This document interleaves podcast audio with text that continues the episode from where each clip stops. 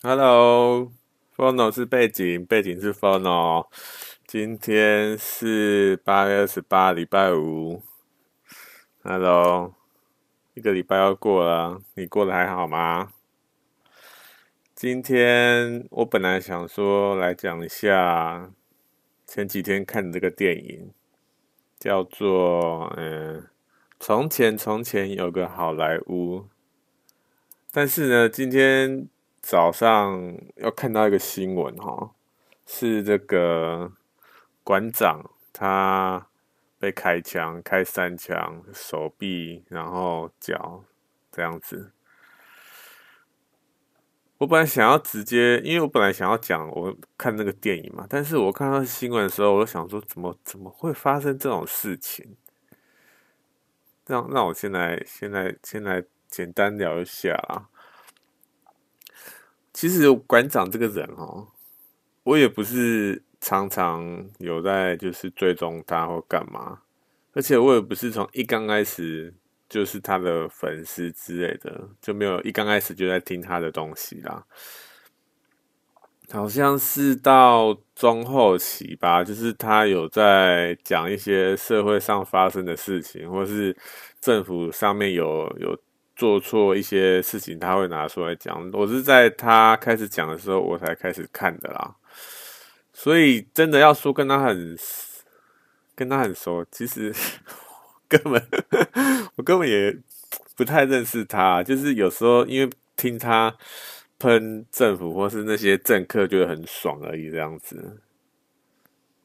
就就只是这样子啊。那他做人，我是觉得啊，就。就一个很大辣的、很大辣辣的人嘛，然后他又这么喜欢台湾，这么爱台湾，对不对？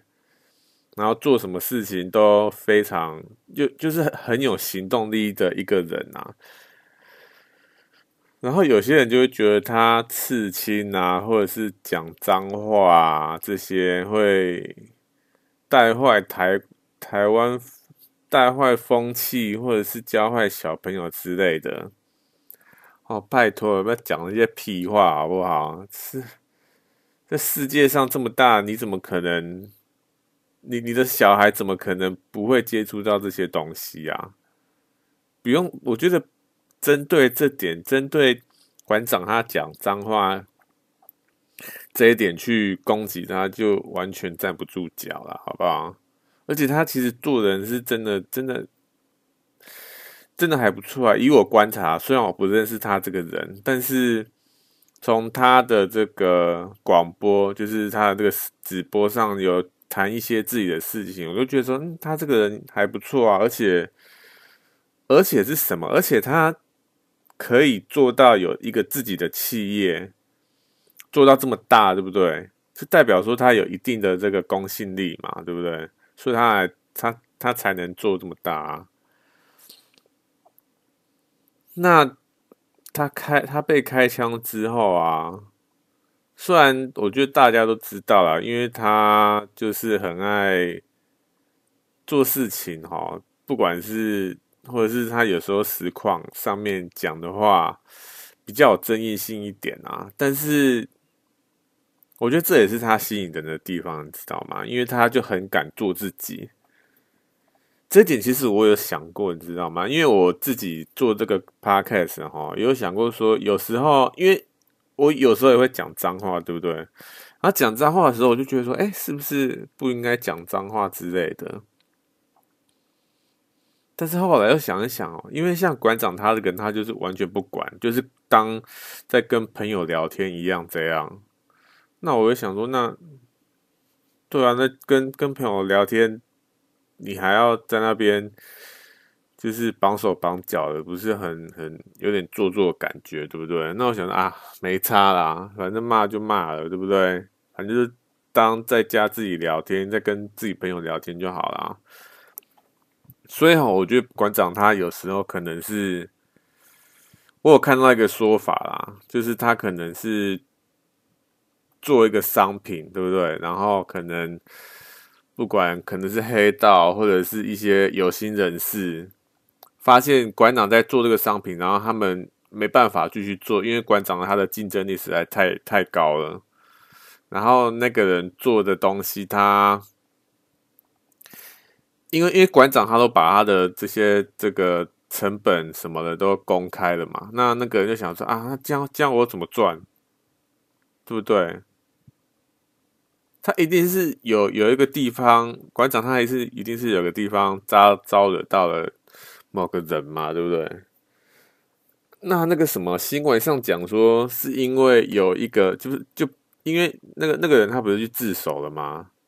但是他自首，我觉得奇怪的地方是什么？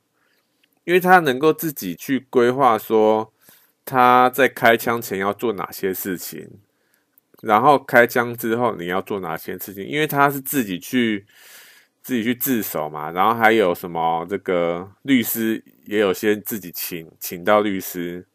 光是这几点我就觉得很奇怪了哈。如果哈你有一个这个假设啊，假设他这一切都是都是自己自己想说哦，我开枪前跟开枪后要准备哪些东西这样子，那他怎么不会想到说不开枪这个选择呢？对不对？因为你都有都有这么多思考，这么多想法说。都有那个那个能力去想，说我开枪之前跟之后要准备些什么？那为什么没有没有那个？我觉得他一定，假如啊，假如他是一个人做这件事情的话啦，因为他还要去准备枪支这种东西，我觉得一般人根本就不会知道要去哪里取得枪支这种东西啊，对不对？他一定是要跟黑社会有一些有一些这个这个什么？有一些联络嘛，因为我觉得黑社会他也不会卖给一些这个把把枪啊，把枪卖给一些闲杂人等嘛，对不对？更何况说这个人啊，他说他之前就是这个人，就是之前有骚扰性骚扰管理的那个人。这一点又又超超级有这个疑问的，你知道吗？他故意去，我不知道是不是故意啊，他就去摸馆长性骚扰，然后还说什么，还还之前还是他的会员，然后又说什么他们的这个处理方式不好，还要退会员，然后搞一些争议这样子，然后被被。去自首之后，就说因为是这个他与馆长上面的争执所所引起，他想要开这个枪这样子。这个这个会不会太牵强了一点啊？因为这么一点小事就要开枪，怎么可能啊？有没有可能？当然是有可能说他因为这个事情他去开枪，有没有可能？当然是有可能，但是。我觉得可能性非常非常的低，因为以一个正常逻辑来思考啦，如果他能够想说，哎、我要去哪里搞到枪支，然后搞到枪支之后呢，我要知道馆长他的这个就是上下班时间，他什么时候出现在哪里，然后我要在什么地方出现在什么地方，什么时间点出现在什么地方才能对馆长就是开这个枪，然后之后呢，开完枪之后呢，我还要去。冷静的，我还要事先找好这个律师。他是注意，他是事先找好哦，而不是之后才去找。因为他好像去去报案的时候，好像是凌晨三四点的样子。凌晨三四点哪里去找一个律师啊？他一定是之前就就找好的啊，所以他之前一定都先设设想好说，哦，我要先找律师，然后再去自首。然后到了现场之后呢，我什么话都不能讲，因为我要行使我那个歼灭权，这样子。哎，他假如有这个有这个能力去思考这这些事情，他怎么他怎么可能不会想到说？而且他也要想说哦，因为他做这个事情，他可能是杀人未遂，但也有可能，啊，假设没有杀人未遂啊，最少最少一定也有一个伤害罪嘛。那他一定是要进去坐牢的啊。哎，坐牢怎么可能？比在外面就是自由的过还还要好啊！如果他他能够思考这整整个这个整个这个沙盘推演的话，他怎么可能没想到说不开枪这个选择呢？对不对？所以啦，我是觉得说这件事情真的是疑点非常多啦。那这个我们也祝福馆长他这个能够早日康复。他要做什么事情？我觉得之后啦，之后对这件事情的处理方法到底怎么样？我觉得也是一个需要观察的地方，因为这件事情真的是非常非常的奇妙哈。我觉得馆长以馆长这么聪明的一个人啊，他应该应该也会有一些自己的想法啦，好不好？那就看他到时候出来会怎么想，对不对？我觉得这件事情真的对他的影响真的非常大，你知道吗？因为他本身也是都一直有持续在运动，一运动的一个算是运动家吧，对不对？然后刚好又有一枪打到他的膝盖，哦，这对他有多伤啊！太可怕了吧！好啦，总而言之呢，我们就就这个就祈祷馆长早日康复，对不对？然后希望警察就是能够把幕后的这个，只要有幕后死者，就把幕后死者揪出来，对不对？这件事情真的是非常，因为我一直以为说在台湾现在，啊，我说现在以前怎么样，我还就是打一个问号，好不好？因为以前以前真的是治安比较没有没有这么好啦，但是现在现在应该比较好了吧？因为现在像你要犯一个案，你怎么你要怎么犯？因为现在一堆一堆这个摄影机，一下就找出犯人了啊！你要你要犯什么？所以我在想说，怎么会？现在现代怎么还会发生这种事情？在光天化日之下，虽然也不是光天化日啊，他们是在就是接近可能晚上半夜的时候发生这件事情。所以哈，我在想说，这种这种事情哈，这这也让我感觉到另外一件事情的时候，就是人真的是非常的渺小，你知道吗？因为当发现有人就是馆长，像馆长他发生这件事情呢，但是世界的另外一边呢，他们可能还在继续过自己的事情，然后在那边跟朋友在喝酒聊天，这样完全不知道这世界的另一边发生什么事情，就是让我觉得人类真的是有够有够渺小的，对不对？说不定世界的另外，因为因为世界上。总是发生各种事情嘛，那还有一些国家他们在在发生战争、发动政变这样子，像香港或者是白俄罗斯，对不对？然后还有一些人，他们是完全就不知道世界上发生什么事情，然后还过得很爽。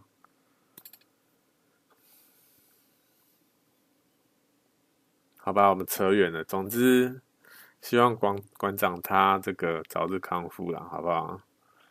那这件事也能够早点水落石出，对不对？就是让对这个社会大众有个交代，能够真真正查出这个事情的缘由啦，好不好？就就那那就这样子啦。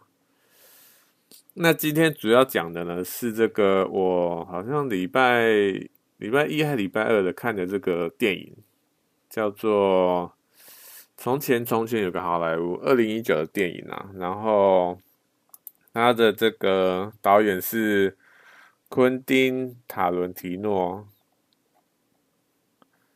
如果哈你还没看过这部电影哈，我要先请你暂停一下，因为这这部电影真的是最近啊，最近我看电影。因为我很少去电影院看电影，我几乎都是在家看电影这样子，所以我很少，真的很少看电影没有快转这个这个动作。只要我有快转哦，就代表这部电影有一些地方我觉得真的是多多余或者是无聊。就我只要看到这种画面，我就我就快转，就就想说啊，这这这边到底在演什么？就就快转这样。但是呢，从前从前有有部。从前从前好莱坞这部电影呢，完全没有让我快转哦，我是从头看到尾这样子，真的是让我真的这个很久没有这种感觉了啊，只能这样讲啊。因为像我也有看那种什么复仇者联盟啊这种电影，当我看那种电影的时候呢，有我快转。因为它有一些地方真的是我也不知道在在干嘛，就就快转看一些看一些重要片段就好了。所以这部电影，我说从前从前有一部好莱坞，这部电影真的是真的是好看啊！我觉得我给他的分数很高啊，好不好？那如果你还没看过的呢，我接下来要讲的是会剧透非常非常的多。如果你还没看过，我建议你就就不要听了，好不好？这集就就不要听了。就直接去直接去看电影，看完电影再听，好不好？如果你有疑问的话，因为我会讲一些，就是很多里面的细节啦。所以如果你还没看部这部电影，真的，我真的建议你就是先去看，然后再来。如果你想听的话，再来听啊，好不好？那这个。这部电影呢，其实我我知道这部电影，因为它里面有很多我喜欢的这个明星，不管是这个布莱德彼特，还是那个皮卡丘，皮卡丘叫什么名字啊？里奥纳多·迪卡比奥，不管是这这两个，我都非常喜欢。那这个里奥纳多，我是更喜欢，因为我觉得他的演技哈。他，我觉得他演的都非常的认真，你知道吗？你可以感觉的感觉到他的那个力度，你知道吗？我有一段时间就非常就是密集的看里奥纳多的影片、电影，不管是什么《格里岛》啊，《格里岛》也真的很好看呢。我第一次看的时候，第一次看完的时候，我整个是脑洞大开，你知吗？因为因为他的那个结局也是完全让人没有没有想到的。第一次看都觉得哇靠，这部电影真的是好看啊！因为它是就是在讲个剧情，我觉得这个剧情片真的是那那部电影《隔离岛》真的也是很好看。如果你没看过，我也推荐你看一下《隔离岛》。然后还有这个《血钻石》啊，《血钻石》算不错啦。看看这个里奥纳多他的这个演。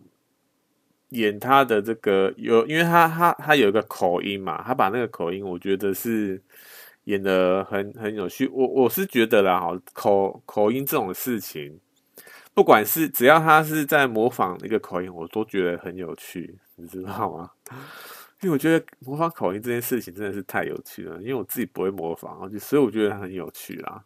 那这部《血钻石》这部电影也算不错，如果有兴趣也可以看看。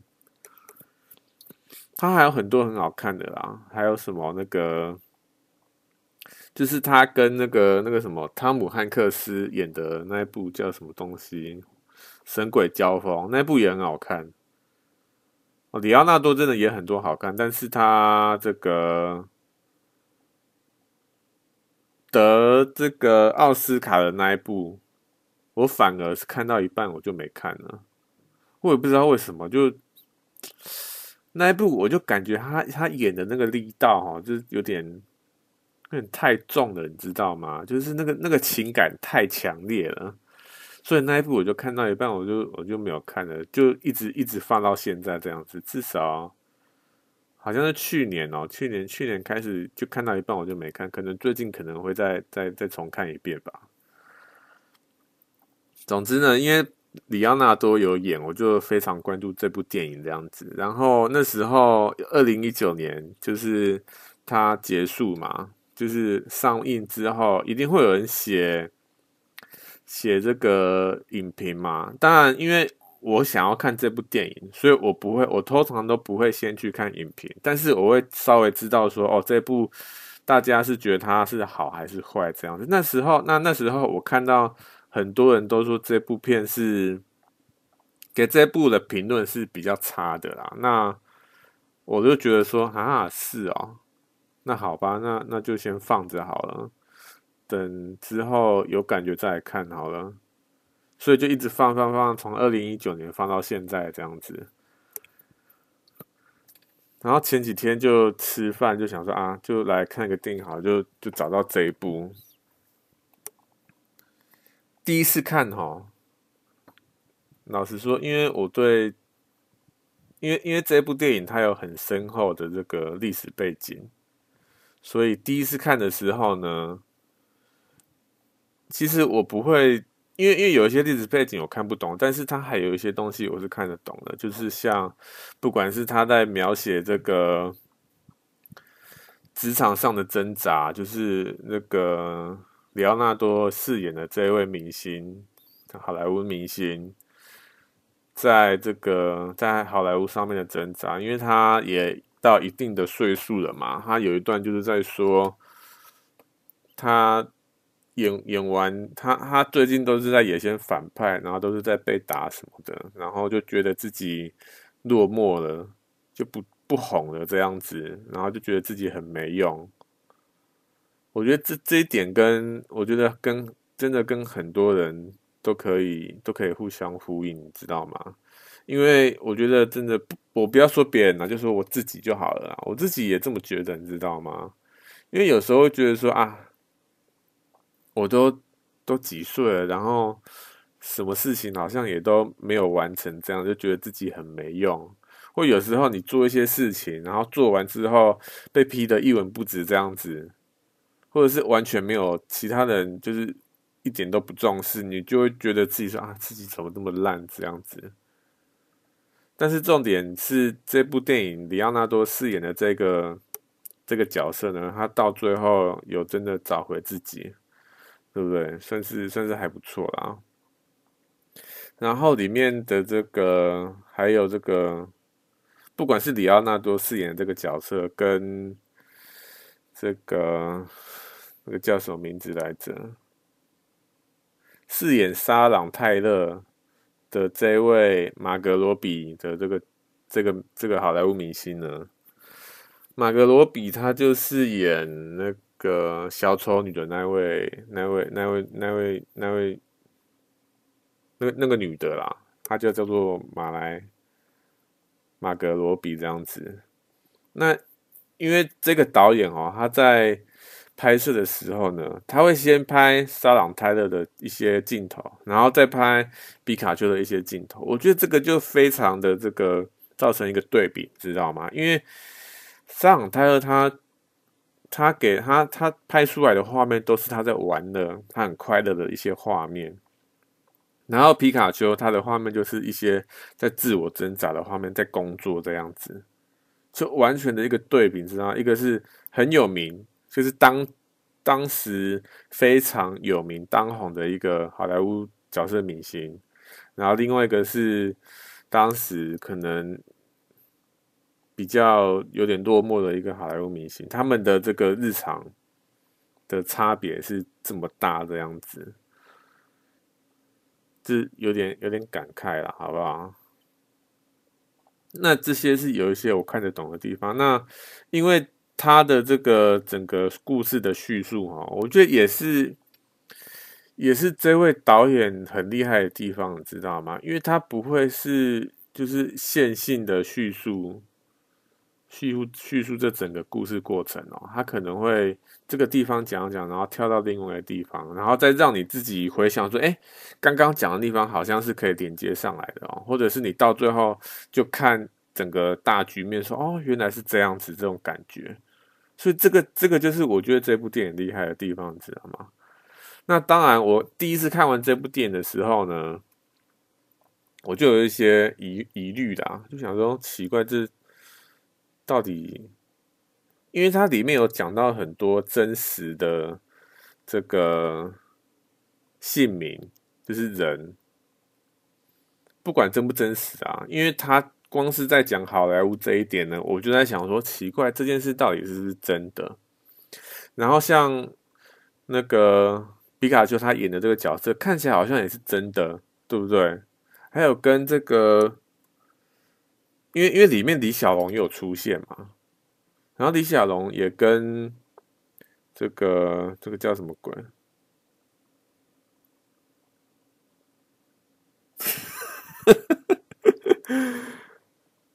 李小龙跟那个角色在对打，那个叫什么名字？我突然忘记了。哎、我先查一查，就是查一下，叫什么名字啊？哎、怎么会忘记啊？到底在干嘛？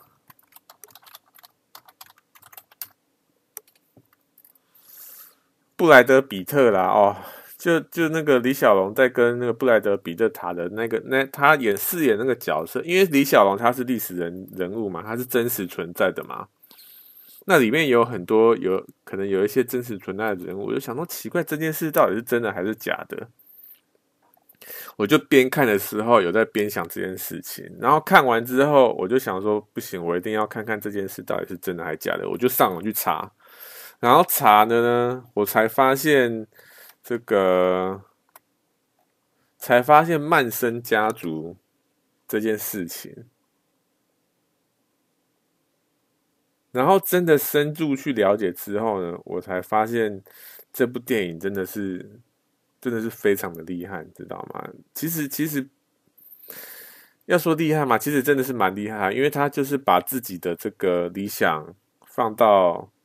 这个放到这部电影里面嘛？那曼森家族，曼森家族到底是什么样的事件？哈，我这边先来简单的说明一下啦。曼森呢，他这个人，他总共入狱三次，然后呢，就在监狱里面学会弹吉他，然后跟一些三达基教的一些宗旨之类，三达基就是一个一个宗教啦。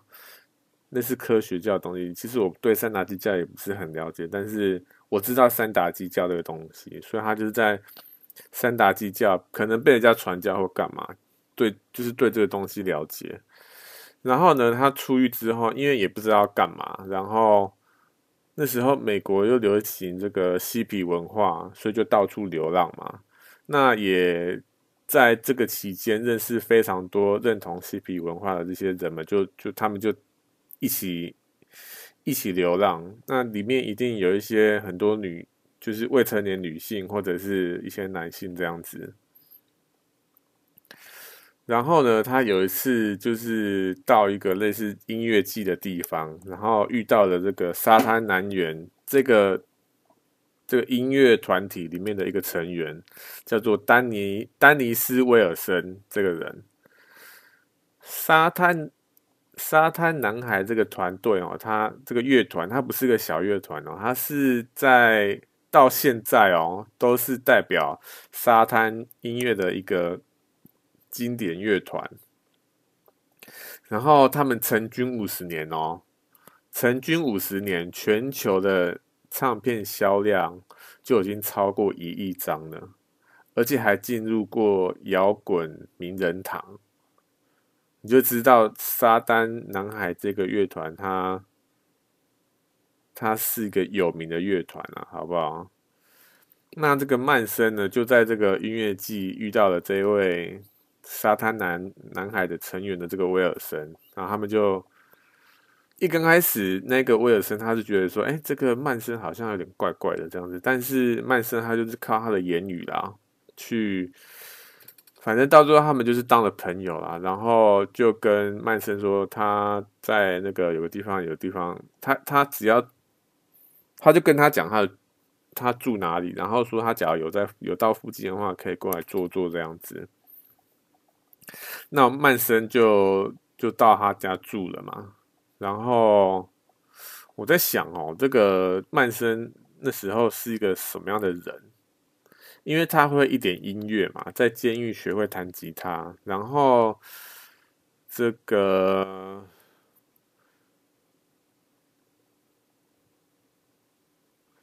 他对音，他对这个宗教东西也有稍微了解，然后又又懂西平文化，对不对？所以他一定是能够讲一些干话的人嘛，对不对？他一讲能能能够讲出一些东西来啦。总而言之呢，这个威尔森他相信了曼森啊，然后就就让他去他家住。那也包括他在这个旅途上，曼森曼森他在这个流浪的这个旅途上遇到了一些人们这样子，就一些未成年之类的。然后呢，这个威尔森呢，觉得其实好像也没什么，因为他那时候就被曼森，要不要说洗脑呢？我就觉得有点洗脑，有点太重了。但是感觉有点洗脑，因为曼森呢，因为因为那时候威尔森就是很相信曼森这个人的嘛。那那时候威尔森他还花了十万美元哦，他花了十万美元去帮助这个那些。他们收养了人们的治疗一些，主要是治疗一些性病啊。光是这点啊，我就觉得真的是，因为因为我们不是生在那种时代，你知道吗？因为嬉皮文化这个这个文化真的是，我觉得有点复杂。要说它不好，也不是不好；要说它好，好像也不是这么好，你知道吗？但是它可以。说服这个威尔森花十万美元来治治疗，帮帮他们治疗这件事情，就让我真的是觉得很很奇怪啦，好不好？好，然后曼森，因为他因为曼森他有一点音乐嘛，所以威尔森也让他用他们的这个录音录音室录一些音乐，这样录曼森他的音乐这样子，而且还介绍一些名人给曼森认识。那其中一个人呢，他的名名字是鲁迪·阿尔托贝利。哎，这个人呢，他的有一栋房子就是要租给沙朗泰勒和她的丈夫这样子。这个人，我觉得是这件事情之后的一个很大的一个一个转折点啊。然后过没多过没多久呢，这个曼森就被威尔森的经纪人赶出他的家。现在你知道为什么吗？因为他们一定是每天都过这种这种酒池肉林的生活，所以才被赶出去啊，对不对？然后曼森就就到处找地方。流浪嘛，那就找到一个废弃的农场这样子。那这个废弃的农场呢，之前是就是电影拍摄的地方，主要是拍一些西部片的这个片场啊。那因为他们想要在这个地方住下来嘛，那曼森就叫这个叫一个女的去跟这个农场的女农场的主人去去去这个去做爱啦，就就是这样啦。然后这个农场主人才让他们就是住在这个地方。然后这个农场的主人呢，是一个八十岁的盲盲人，八十岁的盲人，这点可以说跟这个电视电影一模一样啊。因为这个，但这个但是这个老那个这个盲人呢，在现实中啊，这个盲人他就单纯的只是一个农场的主人，他并不是像电影里面还是一个什么电影的制作人之类的，他不是，他就单纯只是一个农场主人这样。那跟电影一样呢，在现实，他这个农场他主要的经营模式就是提供这个骑马服务啦。那所以，因为一刚开始都是这个。盲人这个农场主人在带这个骑马服务嘛？那曼森他们住住进去之后，就叫他的信徒要去带这个骑马服务。那之后呢？因为在就是就是他们就在这个农场住下来了嘛。那之后曼森就接触到一些披头士的音乐，然后简单来说呢。他就是把他们的音乐解解读成有一种有一点种族歧视啦，说什么黑人会做什么一次大革命，然后会杀光白人什么这种超级莫名其妙的想法，然后他们也他也把这个想法传播给这个他下面的一些跟随他的人啊，就一直一直洗脑这样子。我看到这个资料的时候，我是有点无言啊。为什么他可以把这件事情脑补成这样子？我真的也不知道为什么了，好不好？我想披头士应该也超无言的啦。然后呢，一九六九年的三月二十三日，曼森去了沙朗泰勒的住所。简单来说，就是要找人。但是那个那个那个人已经不住在这里，而且要曼森，然后就是因为有人去接待那个曼森嘛，那他们就谈，就是在想说，哎，那个人在这边，然后那人说没有，他不在这边哦，就就请曼森离开这样子。这一点是跟电影一模一样啊，电影有里面有一段也是一个陌生人来找找这个小丑女，然后。那个老公发现，那个陌生人要找的人已经不在这里，然后要请那个陌生人离离开这样子。我后来有再重，就是就是再重重看一次那个片段，然后发现那个片段的那个男的，好像就真的只是一个陌生人这样，他完全就后来就没有再出现了。所以这一段他其实也是在描写，就是现实上泰勒的这个这个情境啊。然后之后呢，就是三月二十三之后就发生两次的这个凶杀案。在这个期间呢，因为曼森他就一直灌输说，这个黑黑人他会他们会搞大革命之类这种强想法，他们就一直灌输一直灌输他的这个信徒这样子。那可能这个曼森他要他要阻止或干嘛？老实说我不知道，反正曼森就是要做一点事情嘛。那要做事情，那就要资金嘛。所以那两个凶杀，这两个凶杀案呢，简单来说就是在抢钱啊。那后来后来就是好像也没有被抓到这样子。总之呢，同年一九六九年的八月九号。曼森他就觉得说，哎，时间差不多了，他就吩咐他的这个信徒去沙朗泰勒的这个住所，杀了里面所有的人，这样子。那那一天，这个沙朗泰勒跟她的老公还有几个朋友都在开派对，这样根本就不知道发生什么事。那结果呢，就是呃。是他们所有人都被都被杀，就应该说被残忍的杀了啦。然后隔天被警察发现这样子。那在电影里面呢，饰演沙朗泰的这个马格罗比哦，其实跟现实差不多。他们也是在那一天也是在跟朋友开派对，然后也有怀孕。但是重点呢，重点是他们有没没没有被杀，被杀的人反而是那些信徒这样子。然后我还有看到一些这个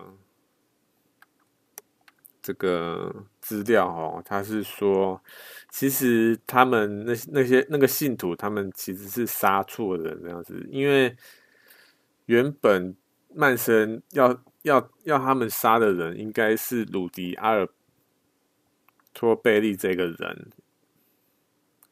因为曼森他不是有来这个住所一次嘛，其实他就是要找这个人，这个鲁迪阿尔托贝利这个人。那因为这个人好像是制作人之类的，然后因为曼森他也有做一些音乐嘛，然后他想要请这个鲁迪帮他做音乐，那这个鲁迪就跟他拒绝了，然后曼森就一直记仇，所以那一天其实曼森他可能是想要。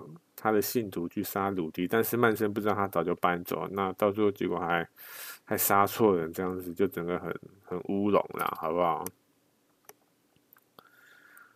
好了，总而言之，这件事情，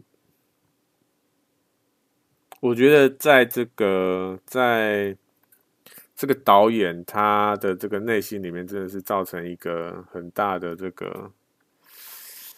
一个痕迹啊，就就在那边这样子。我觉得不管是他个人，在社会也是。但是，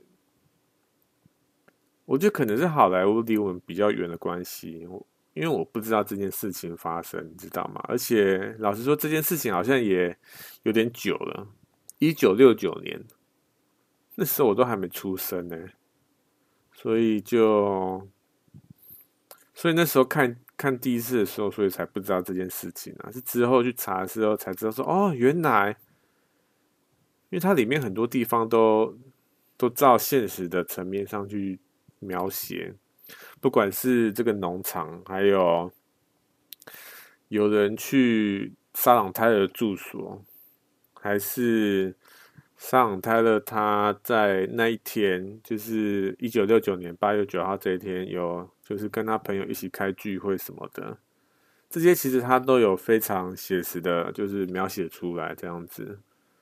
然后重点是他最后没有把他最后的这个结局跟现实不同，我觉得这一点就完全完全显示他想要就是现实发生的事情。如果是这样的话，那就是最好的嘛，对不对？那这部这部电影，它最后最后有有那个几个字浮现出来，是 “Once upon a time”。但看到这个时候，就感觉是一个童话故事，你知道吗？因为童话故事它永远都是就是快乐的结局，就像这部电影一样，有快乐的结局，但是。这只是童话故事，对不对？并不是现实，因为现实发生的这种惨绝人寰的事件，是真的很可惜啦，好不好？就看完之后，然后再去看这个历史上的发生这种事情，就觉得说，哦，这个这个导演他真的很厉害，不管是他对这整件事情的想法，还是对那个时候那个时代。的好莱坞的描写，对不对？不管是过气明星还是当红明星的对比，还有这个皮卡丘这个过气明星在这部电影上面所扮演的角色，这整个描写我觉得真的都是非常非常，我觉得处理的非常强啦，好不好？那这个昆昆汀塔伦提诺他。其实有很多部也都很好看，像是这个《黑色追缉令》啊，《黑色追缉令》，我觉得大家最最最能记住，应该就是那个 Mother 发科那一个吧，那个叫什么名字？我突然忘记了，那个那个那个黑人，对不对？这部也很好看，也还不错啦，我觉得。因为这部我算我之后才才看过的，像这种黑色幽默的东西，所以我那时候看的时候就说：“哦，原来又是一部黑色幽默的电影这样子。”但是那时候呢，其实黑色幽默的电影还没有很多，所以那部《黑色追星令》在黑色幽默的这个地位上还是相当高的这样子。然后还有这个《追杀比尔》第一集和第二集，这两部电影哈，第一集我我也是，就是还蛮很年轻的时候看，那之后也没有再重新看过一次啦。那时候我就是觉得说，哇靠，也太血腥了吧！那时候好像是我高中还大学时候看的，那时候好像还没有这么这么血腥的电影，你知道吗？没有那种直接砍断手或砍断脚的那种电影，完全没有。应该说我没有看过那种电影啊。那部电影算是我第一次看的这一种完全砍断手、砍断脚的现代电影。因为你假如说是那种科幻电影，像《异形》啊那一种的，或者是恐怖电影。一定会有断手断脚嘛？但是像这一部呢，《追杀比尔》它是现代，然后又没有什么什么什么科幻的这个题材，它就是完全的，就是现实发生的事情这样子，这让我都觉得大开眼界，知道吗？说不定现在看还有可能会有另外一种感受啦，所以。可能之后有再重看一次吧。那第二集，就是他比尔第二集，我是印象比较比较没有印象，因为这一集好像比较多都是在讲一些比较深层的东西，所以那时候因为我是比较年轻，可能二三十、二二十岁左右的时候看的，所以可能没有看得很仔细这样子。那可能现在看会有一些不同的想法，所以可能之后也会看这样子。然后还有这个《恶棍特工》，《恶棍特工》这部影片也是，我觉得我第一次看的时候，我就觉得说，哇靠，这部电影真的，这部电影我也完全没有快转。我觉得这也是一部我觉得好看的电影，只要我没有快转，我觉得都是好看的电影了，好不好？他不管是里面，因为里面也有这个布莱德彼特，那段期间我也很喜欢布莱德彼特这个这个演员，因为他之前也有跟这个安吉丽娜裘莉演的一部叫做这个叫什么东西来着？我查一下。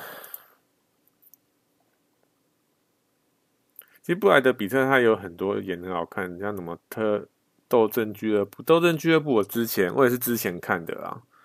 但是我看《斗争俱乐部》之前呢，我已经被剧透了，所以老实说，没有没有什么，没有那个震撼感就没有那么大。如果没有看过，没有不知道剧情的话，然后再去看《斗争俱乐部》，我觉得这震撼感会比较强一点啊。那个史密斯任务啊，我觉得史密斯任务也算不错啊。那瞒天过海系列，其实那个时候呢。这个布莱德彼特就在我心目当中产生了一种很这个很时尚，然后非常有品味的一个男人这种形象这样子。但是到恶棍特工呢，就发现哇靠，这完全跟他以前的戏路完全不一样，你知道？而且还要他还要装那个口音，我觉得说哇靠，这个这个也太屌了吧！而且重点是呢，恶棍特工这部。电影里面有一个这个演员，他的名字叫做克里斯多夫华兹。他呢就是专演，就是就是演那个专门追杀犹太人的这个德军军官，还有个这个绰号叫做犹太猎人啊。我觉得他在这他的这个角色在整部戏里面简直算是。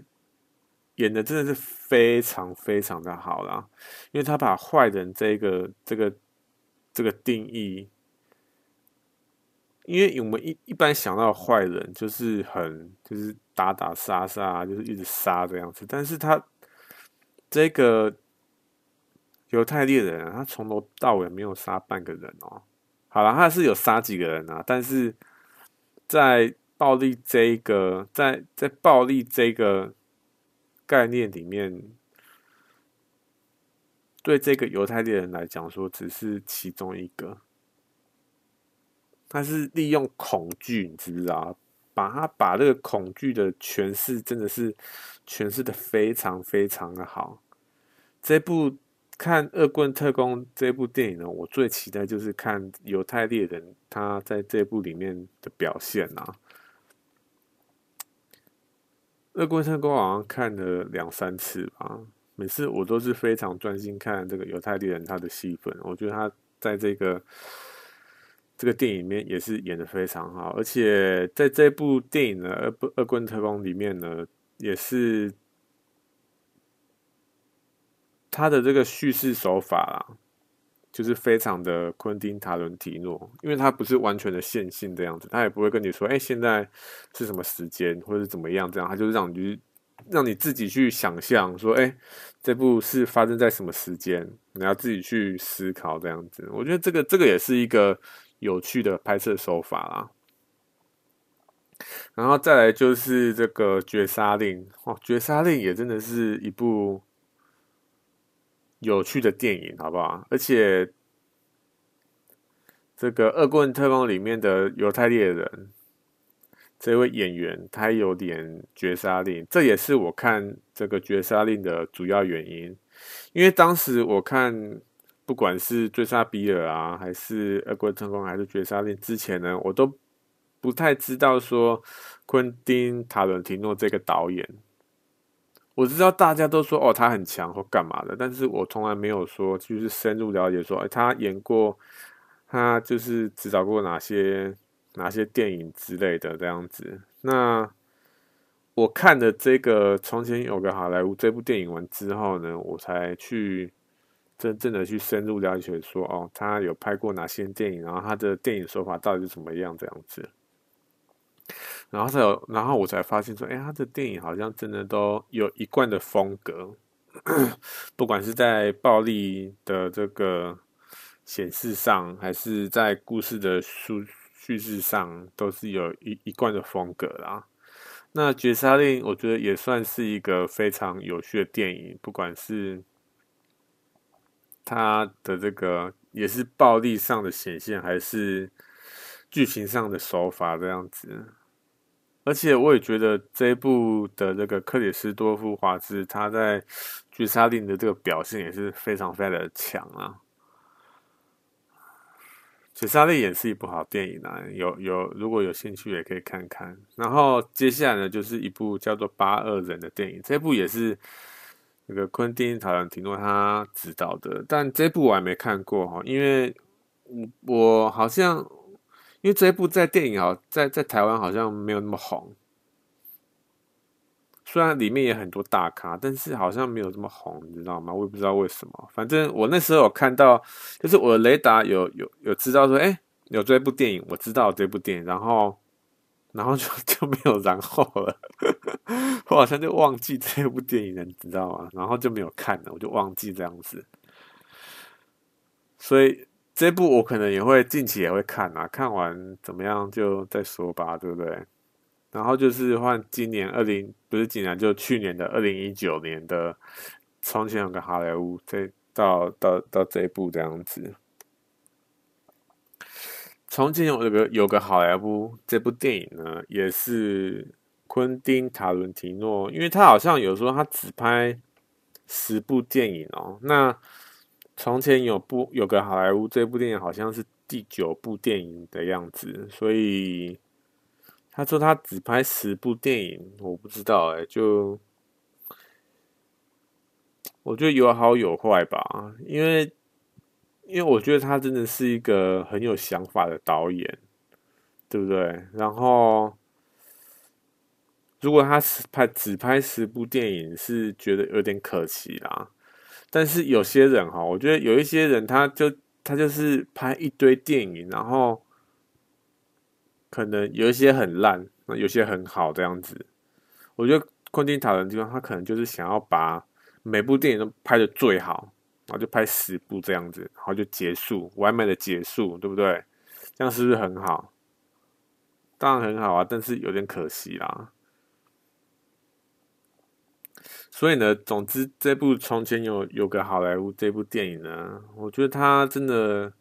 讲了很多东西啦，主要就是在描写说，昆汀塔伦提诺他对这这曼森事件的这个期望，说可能他希望真正发生的不是这不是像现实的这种惨绝人寰的事件，而是像从前有个好莱坞这种童话故事一样的结局。那里面也有一些描写，不管是。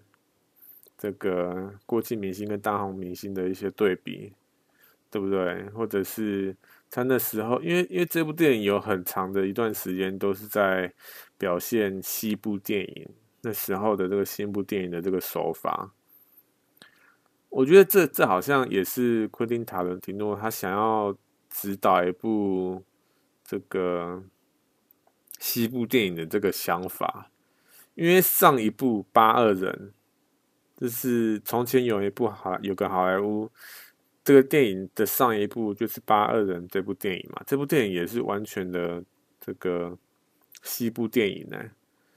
我觉得他好像好像很想演，好想很很想指导一部西部电影的样子，是不是？感觉啦，好不好？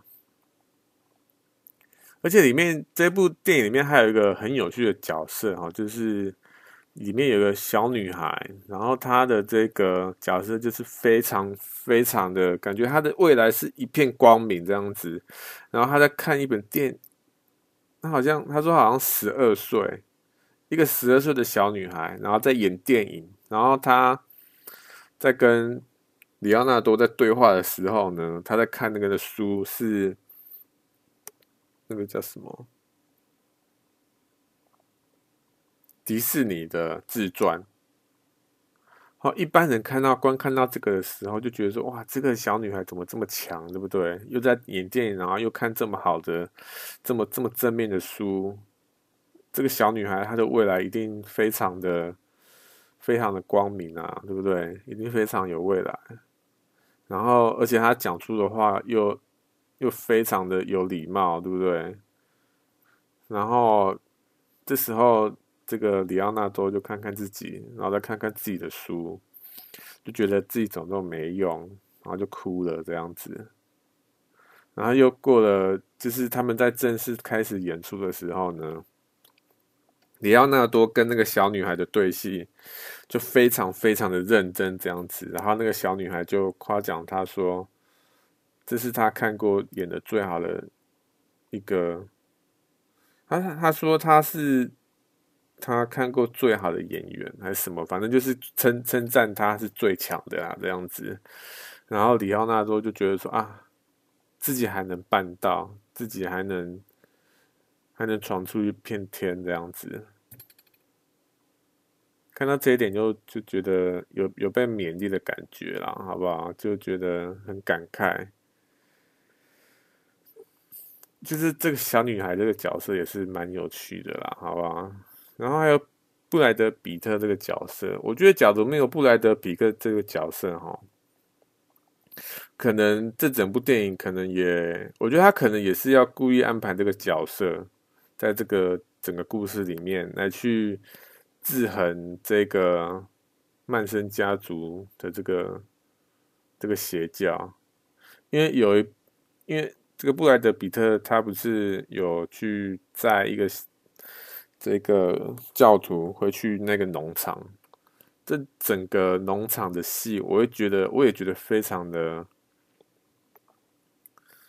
这个非常的精彩，尤其是布莱德彼特进到那个家里面，然后去跟那个落魄的这个导演在对话的时候，你知道说，因为布莱德彼特知道。那个导演允许那些小女孩做那些事情，那些东西都是那个导演他允许的。然后那个布莱德彼特就觉得，哦，他想要改变一些事情，但是又又又又没办法改变，那种无力感，你知道吗？这种这种事情，我觉得在社会上也是非常非常的常见。就是你常常看到一些事情，你觉得这这这事情根本就。一点一点道理都没有啊，根根本就根本就根本就不是应该正常发生的事情，但是它却发生了。但是呢，重点又是说，你完全没办法去改变这件事情，就是非常非常的无奈，你只能站在那边看着这件事情发生，那种无力感，对不对？在在现实生活上也是常常发生的。我觉得这一部这个这个农场这一段戏也是在讲这件事情。知道吗？所以看到的时候也是觉得非常